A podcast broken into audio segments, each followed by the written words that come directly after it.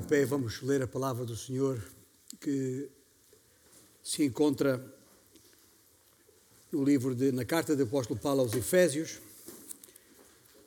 o texto e a, a passagem onde ainda temos estado e vamos estar durante quanto tempo for necessário para entender exatamente o que é que o Senhor nos quer dizer com a sua palavra aqui. É a palavra da verdade e, e na verdade nós uh, temos de a expor, de a pregar, sejam quais forem as circunstâncias. Mas estou a falar de Efésios capítulo 4 e vamos ler uh, eh, um, eh, a partir do versículo 11, ou melhor, podemos até ler a passagem do, desde o versículo 7 até ao versículo 16, embora nos concentremos depois muito mais nos versículos 14, 15 e 16, hoje, mas é o contexto em que temos vindo a, a trabalhar, a expor a palavra nas últimas semanas. E a graça foi concedida a cada um de nós segundo a proporção do dom de Cristo. Por isso, diz, quando ele subiu às alturas, levou cativo o cativeiro e concedeu dons aos homens. Ora, que quer dizer subiu, senão que também havia descido às regiões inferiores da terra. Aquele que desceu é também o mesmo que subiu acima de todos os céus, para encher todas as coisas. E ele mesmo concedeu uns para apóstolos, outros para profetas, outros para evangelistas e outros para pastores e mestres. Isto com vistas ao aperfeiçoamento dos santos, para o desempenho do seu serviço, para a edificação do corpo de Cristo, até que todos cheguemos à unidade da fé e do pleno conhecimento do Filho de Deus à perfeita varonilidade à medida da estatura da plenitude de Cristo, para que não sejamos mais como meninos, agitados de um lado para o outro e levados ao redor por todo o vento de doutrina, pela artimanha dos homens, pela astúcia com que induzem ao erro, mas seguindo a verdade em amor, cresçamos em tudo naquilo que é a cabeça, Cristo, de quem todo o corpo, bem ajustado e consolidado pelo auxílio de toda a junta, segundo a justa cooperação de cada parte, efetua o seu próprio aumento para a edificação de si mesmo em amor. A si mesmo, na tua presença, Senhor, e diante da tua palavra e da clareza das tuas palavras, Senhor, nós temos apenas que te agradecer porque temos o privilégio de ser teus filhos, porque fomos agraciados por ti, adotados como filhos, e podemos por isso falar contigo, podemos reclinar o nosso coração no teu e saber que a tua palavra é fiel, saber que o, as tuas palavras são tudo o que nós precisamos para orientação de vida e também, neste caso concreto, no texto que estamos lendo, para que uh, as nossas vidas correspondam exatamente àquilo que tu queres que façamos como corpo, como igreja, aqui neste local.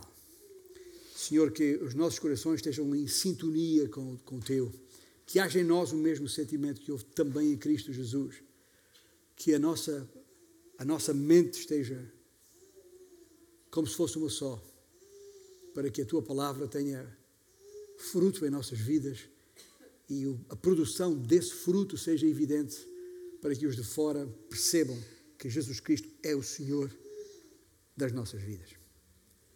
Em nome dele, Jesus, oramos. Amém. Podeis sentar-vos. Já, já todos ouvimos, penso eu, o ditado popular: não diz a cara com a careta. Dizemos que a cara não diz com a careta quando uma coisa não tem a ver com a outra. Dizemos que a cara não condiz com a careta quando dizemos uma coisa e fazemos outra. Somos o corpo de Cristo, do qual Ele é a cabeça, se quiser, a cara, e é preciso que estas caretas, feinhas e apagadas, que somos nós, o seu corpo, condigam, possam condizer com a beleza, o brilho e a santidade da cabeça, que é Cristo. Da maneira que possamos corresponder ao que acabamos de ler na Sua palavra, de maneira que, que a, a, a, o serviço deste corpo, o ministério deste corpo, corresponda à vontade da Sua cabeça. E a vontade da Sua cabeça o Senhor deixou inequivocamente expressa através de Mateus, no seu Evangelho, capítulo 16, quando o Senhor disse: Eu edificarei a minha igreja. Essa é a sua vontade. Ou seja, o objetivo do Senhor é a edificação do seu corpo, a igreja. É exatamente isso que, que acabamos de ler na parte final do versículo 12. Para a edificação do corpo de Cristo. Mas tal só acontecerá se cada membro do corpo, os santos, a que uh, Paulo se refere no versículo uh, 12, tal só acontecerá se os santos forem aperfeiçoados, amadurecidos, equipados para bem desempenharem esse serviço. Essa é a orientação que está aqui. É esse o objetivo do Senhor da igreja: maturidade. Nem todos são líderes, mas todos, líderes incluídos, terão de ser maduros. Ora, para isso mesmo, o Senhor concedeu ao corpo homens especialmente dotados para aperfeiçoarem os santos. É isso que está consagrado no versículo 11. E o resultado desse ministério será um corpo maduro à medida da estatura completa de Cristo, ou seja, à sua imagem, ou seja, conforme à sua semelhança.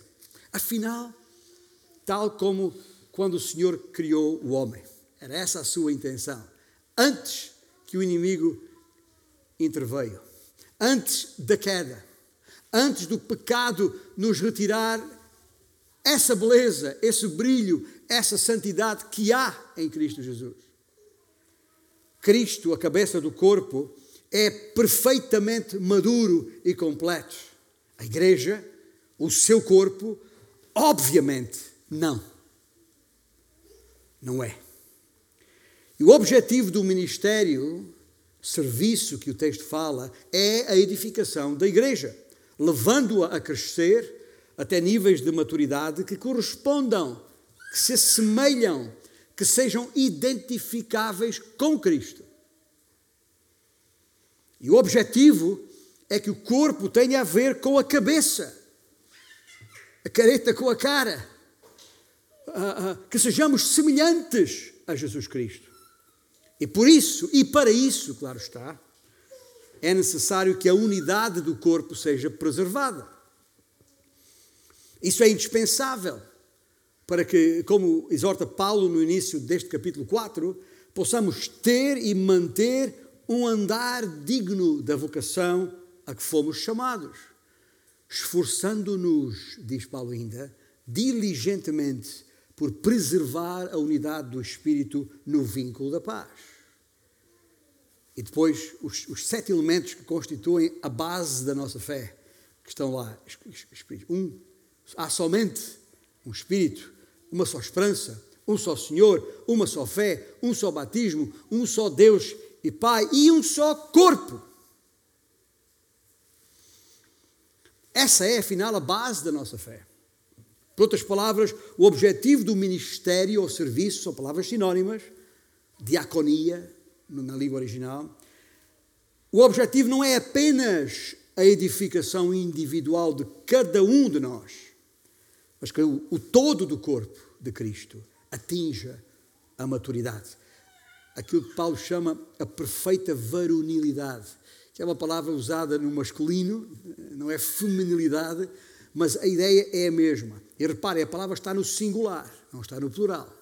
Porque está a falar não dos homens, ou dos varões, ou das varoas, mas está a falar do corpo. O objetivo será alcançado na medida em que formos correspondendo à orientação da cabeça, vencendo as etapas, as tarefas, as medidas necessárias, chama o que quiser. O objetivo será alcançado na medida em que formos correspondendo à orientação da cabeça, aquele serviço que temos que bem desempenhar, como aqui fala. Esse processo é até que, e este até que, este até que tem aqui três alvos concretos que com certeza não passaram despercebidos. Dois já os tratamos nas mensagens anteriores. O primeiro é um objetivo de chegar à unidade, o alvo de chegar à unidade da fé, como está no princípio do versículo 13 até que todos cheguemos à unidade da fé e do pleno conhecimento do Filho de Deus. E o segundo objetivo é chegar à maturidade em Cristo, que está no meio do versículo 13. Até que todos cheguemos à perfeita varonilidade à medida da estatura da plenitude de Cristo.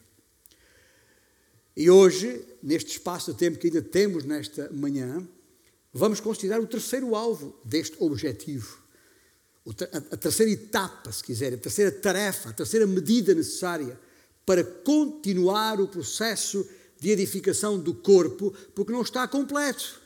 Ah, ah, ah, esta, a obra que o Senhor começou em nós, é, é, é, esta obra está em processo de aperfeiçoamento e só será completa no dia em que Ele vier nos buscar e nos chamar para si, os nossos corpos forem transformados. Até lá, até esse dia, é um processo de aperfeiçoamento que também chamamos nós processo de santificação. E esse terceiro alvo de, de, de, é, ou seja, neste processo de restauração, uma nova palavra aqui que eu não tinha usado ainda, de restauração em nós, a tal careta, o tal corpo, a restauração em nós da beleza, do brilho e da santidade que há em Cristo Jesus. A cabeça, a cara. Quase me apetece dizer que estamos aqui diante de um autêntico PREC. Só os, os mais velhos é que se recordam do que foi aquele período revolucionário no nosso país, uh, o chamado Verão Quente, aquele até 25 de novembro de 1975, o processo revolucionário em curso. Em vez de, disso, lembremos-nos do PREC, o processo de restauração em curso as nossas vidas têm que continuar em restauração, em curso. E o terceiro alvo deste objetivo é, conforme Paulo escreveu da parte do Senhor no, início do versículo 15, seguir a verdade em amor. O que é que isto quer dizer? É óbvio que esta semelhança com Cristo que estamos a falar tem inevitáveis implicações em cada uma das nossas vidas, individualmente. Por isso é que cantámos há pouco, em off, ainda não estando online, a começar em mim. Porque essa mudança tem que começar em cada um de nós individualmente, porque cada um de nós é membro do corpo. Relendo o versículo 14 agora, diz o quê? Para que não mais sejamos como meninos agitados de um lado para outro e levados ao redor por todo o vento de doutrina, pela artimanha dos homens, pela astúcia com que induzem ao erro. Implica isto que que não podemos ser mais ingênuos, ou em linguagem popular, anjinhos, e instáveis. Os meninos que aqui fala, as crianças, são, por inerência da, da fase da sua vida, são frágeis, são uh, uh, facilmente abanáveis e passíveis de, de confusão, de, de, de, se confundirem como ondas agitadas pelo vento. Talvez todos nós já estivemos em situações de, de beira-mar em que ao entrar na água percebemos que há redemoinhos, redemoinhos, e esses perigosos, falando agora na igreja, esses perigosos redemoinhos de confusão doutrinária, designadamente, são originados pelos falsos mestres, a que Paulo se refere aqui.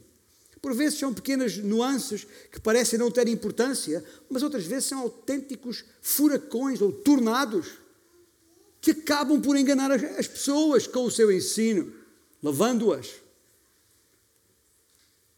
Não só desviando-as, mas levando-as consigo. Mas o efeito, seja como for, é sempre destruidor.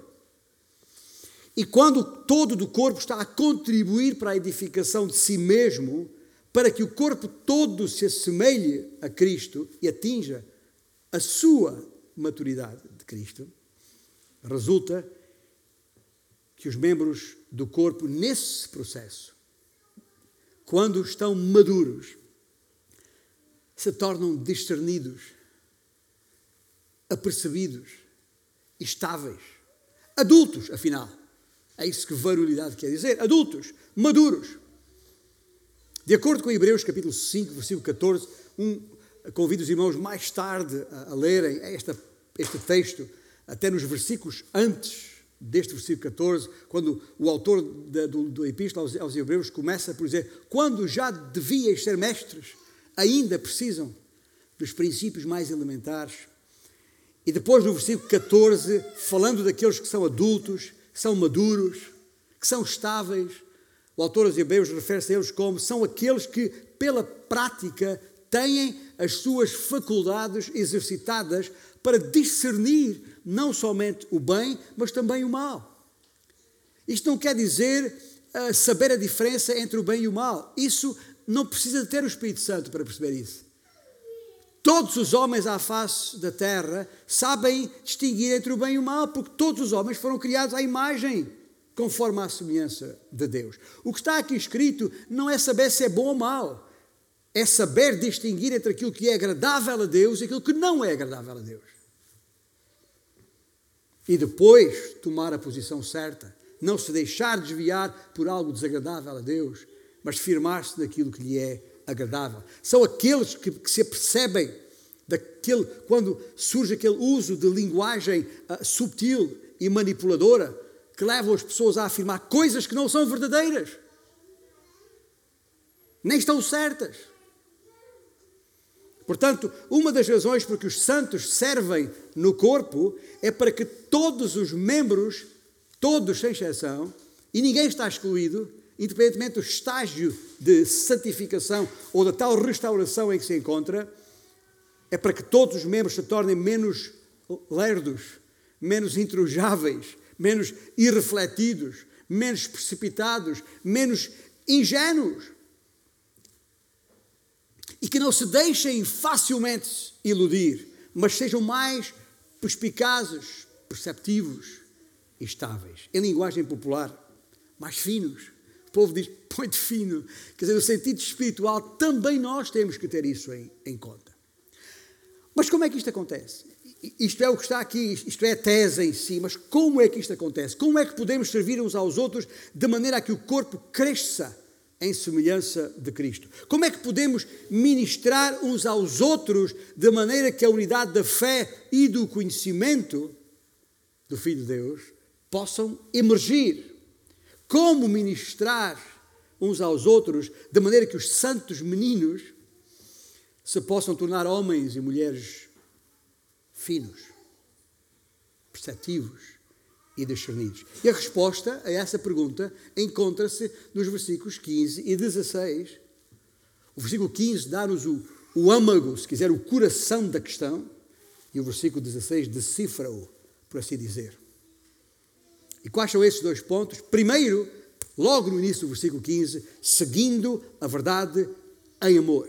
Mas, versículo 15, seguindo a verdade em amor, cresçamos em tudo naquele que é a cabeça, Cristo. E eis aqui a plena e inequívoca resposta para saber como. Como crescer em Cristo. Como nos podemos tornar como corpo, à semelhança de Cristo e chegar à medida da sua estatura completa. Está aqui a primeira parte da resposta. Seguir a verdade em amor. Esta, aliás, é a resposta que Paulo desdobra depois no versículo 16.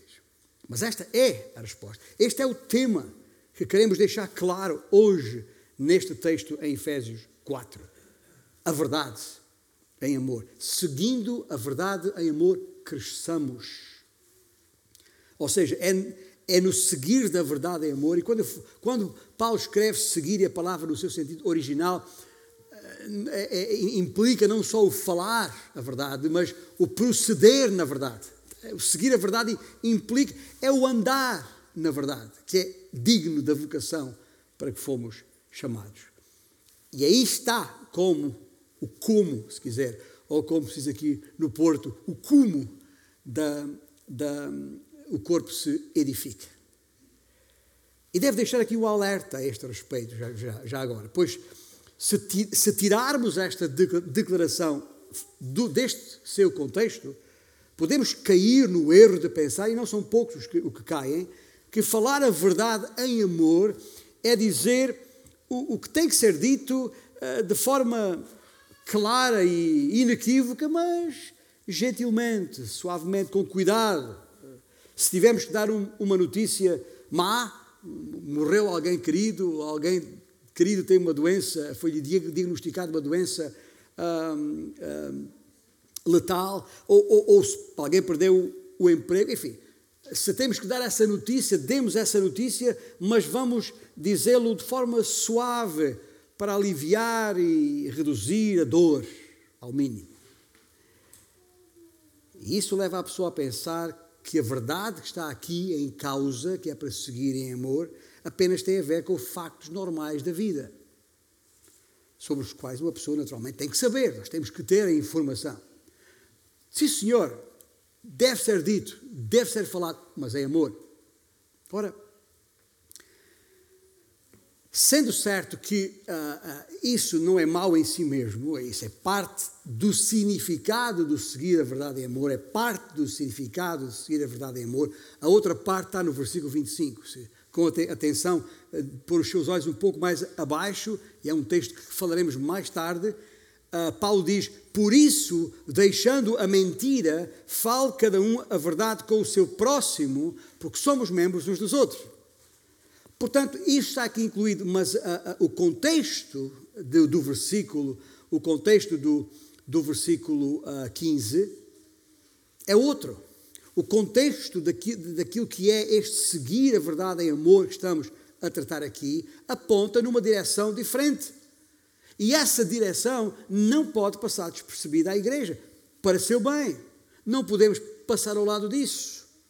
O contexto em que esta frase está aqui tem a ver com a verdade doutrinária. A verdade sobre Deus e sobre o seu Filho. E temos aqui pelo menos três evidências, ah, mais do que suficientes.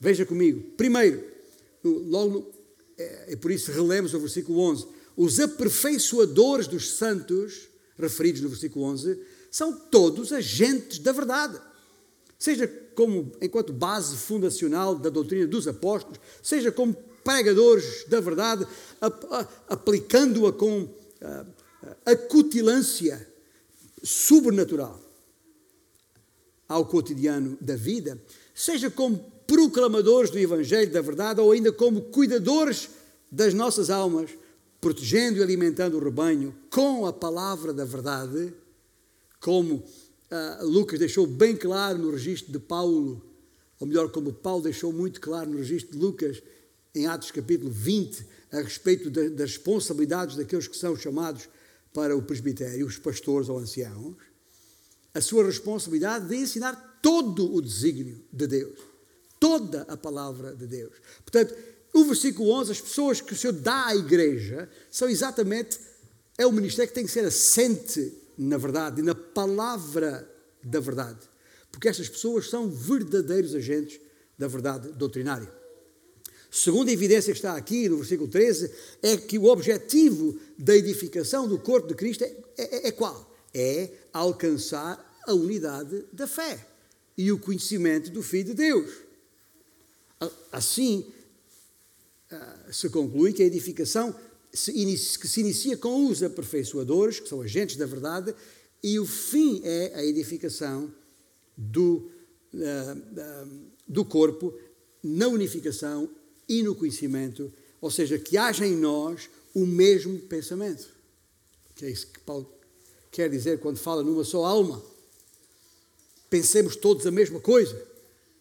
Pensemos concordemente e a Epístola aos Filipenses tem muita, muito conteúdo a este, a este respeito.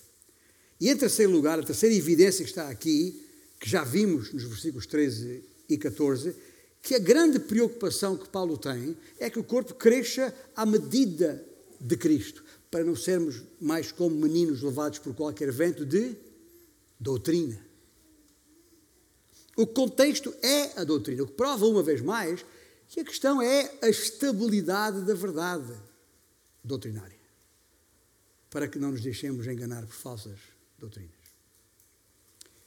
E à luz destes três pontos, o corpo é edificado através destes aperfeiçoadores, que são agentes da verdade. A edificação visa uma só perspectiva da verdade a respeito do Filho de Deus e não várias. E o objetivo é também o amadurecimento de cada um, da maneira que, conhecendo a verdade, possamos evitar o erro. À vista deste texto, o seguir a verdade do versículo 15 só pode ter a ver com o falar e o andar na verdade sobre Deus e sobre Cristo e sobre o Evangelho. Por outras palavras, significa falar e proceder segundo a verdade bíblica, que essa sim é a verdade espiritual, essa sim é a verdade sobre a vida, tal como Deus a vê e não como eu acho que deve ser. Aliás, deixe dizer-vos uma coisa, e citando aqui um, um teólogo, uh, nem sei se já faleceu, uh, Skevington Wood, na, no comentário, no seu comentário a, a Efésios, ele escreveu isto. Uh, uh, este fundamental interesse pela verdade, este fundamental, se quiserem, fundacional interesse pela verdade, é o segredo da maturidade da igreja. Portanto, como disse, é o primeiro ponto aqui que Paulo sublinha é seguindo a verdade em amor. E em segundo lugar, entrando no versículo 16, segundo a cooperação de cada um. Veja, o, o, o, seguir a verdade em amor tem estas duas vertentes. Tem a questão em si, seguir a verdade em amor, e tem como isso se faz, segundo a cooperação de cada um. Relendo o versículo 15 e o 16, agora, mas seguindo a verdade em amor, cresçamos em tudo naquele que é o cabeça, Cristo, a fonte da verdade, a tal cara, de quem todo o corpo, bem ajustado e consolidado pelo auxílio de toda a junta, segundo a justa cooperação de cada parte, que é o meio como isso faz, que somos nós, a tal careta, efetua o seu próprio aumento para a edificação de si mesmo em amor. Quer mais claro do que isto? Ou seja, Jesus Cristo é aquele em quem crescemos individualmente. Versículo 15. E também é aquele de quem crescemos como o todo da igreja. Todo o corpo. Todo o corpo cresce na medida em que cada parte individual leva a cabo a sua própria específica função, conforme o versículo 16 destaca. Os irmãos repararam, na, na, na, Paulo não, não escondeu, na evidente importância do amor neste processo todo. Logo no início da passagem, lá no início do capítulo 4, né? na base da fé, ele fala, ele fala em amor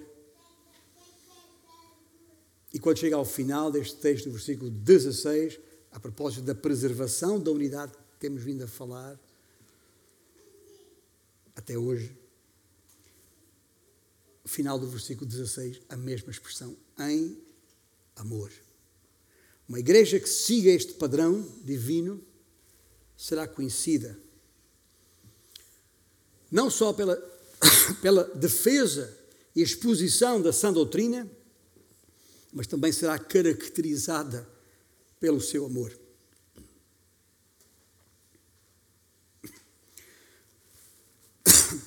Uma das principais razões por que pessoas se aproximam desta nossa igreja, chamamos Antioquia, e tenho ouvido testemunhos de muita gente, está precisamente no valor que atribuímos à verdade doutrinária contida nas Escrituras.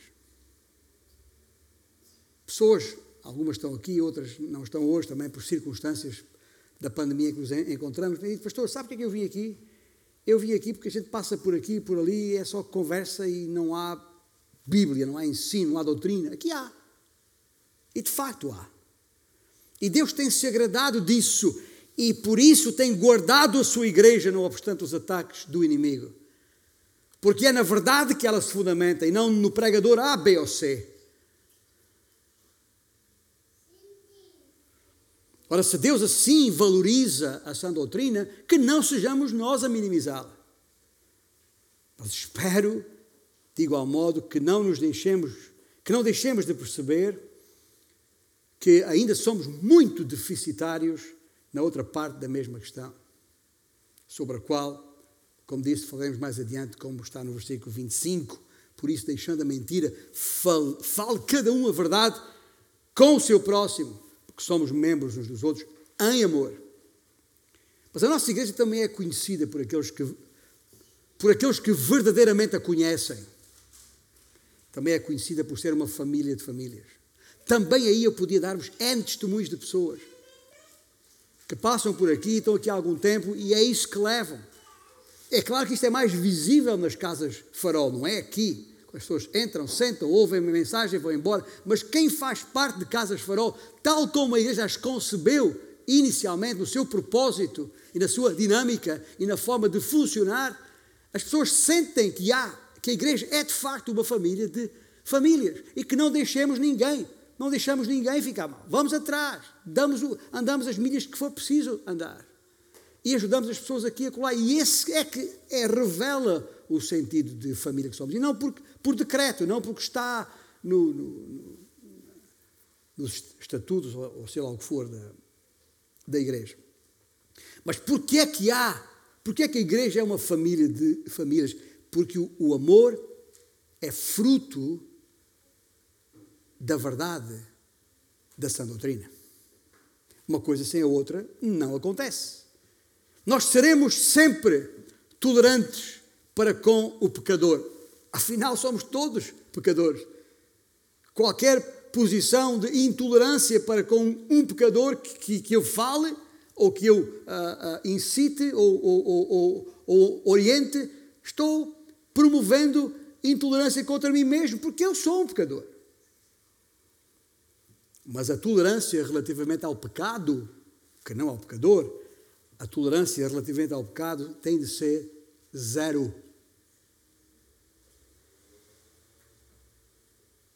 a tolerância em relação ao pecado na igreja tem que ser zero. Dizer, ah, mas tem que ter paciência, somos todos pecadores. Isso é a tese da Gabriela Cravo Canela. Eu nasci assim, eu sou mesmo assim, Gabriela. Para com isso. Mas não é suposto sermos assim. Porque fomos salvos em Cristo Jesus para, para uma vida nova que possa refletir a beleza, o brilho que há em Cristo Jesus. E pecado não condiz com isso. Pecado sempre vem trazer sombra, mancha sobre a imagem de Cristo. E por isso é que eu digo: tolerância para com o pecador, sim, porque todos somos pecadores, mas tolerância para com o pecado, zero. Porque é o nome dele que está em causa. Ele é a verdade, Ele é amor. Quanto mais semelhantes formos a Ele, mais a sua verdade e o seu amor serão evidentes em nós. É isso que João quis dizer, ou que Jesus disse, aliás, de acordo com João no capítulo 13, versículo 35. Nisto conhecerão todos que sois meus discípulos. Nisto o quê? Se tiverdes amor uns aos outros. Ah, mas citar versículos de cor é fácil. Difícil é corresponder à expectativa do Senhor. Portanto, olhando de novo para o texto, como é que o Senhor espera que cada um de nós sirva ou ministre no corpo? A resposta é simples: seguindo a verdade sobre Deus e sobre Cristo em amor. São ambos cruciais: conhecimento e amor. Escrevendo ao, à igreja em Corinto, na primeira epístola, capítulo 8, versículo 1, Paulo diz que sem amor o conhecimento se ensoberbece. Mas o amor sem conhecimento traz confusão. É inútil. desintegra-se no sentimentalismo. E é a razão porque Paulo faz aquela oração em Filipenses 1:9, que o vosso amor aumente mais e mais em pleno conhecimento e toda a percepção. É como um rio. Também, por isso esta imagem que estamos a, a ver aqui atrás, está aqui sugestiva neste sentido. Este amor é como um rio que flui e que desce montanha abaixo para ter o seu efeito adequado, mas ele tem margens. Estão muito bem definidas, onde é suposto o amor fluir, a água correr. Margens definidas, de acordo com Filipenses 1,9, essas margens eh, eh, são o pleno conhecimento e toda a percepção ou discernimento que quiserem usar. São essas as margens. Porque se essas margens não estiverem lá, o conhecimento da verdade e o discernimento do Espírito, então as águas correm, chamado amor, e, e tem um efeito devastador.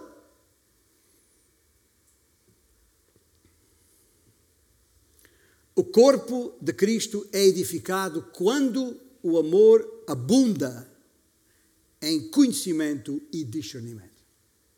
É isso que Paulo está a dizer aqui. O corpo de Cristo é edificado quando o amor abunda em conhecimento e discernimento. Sem conhecimento e discernimento, o amor não tem.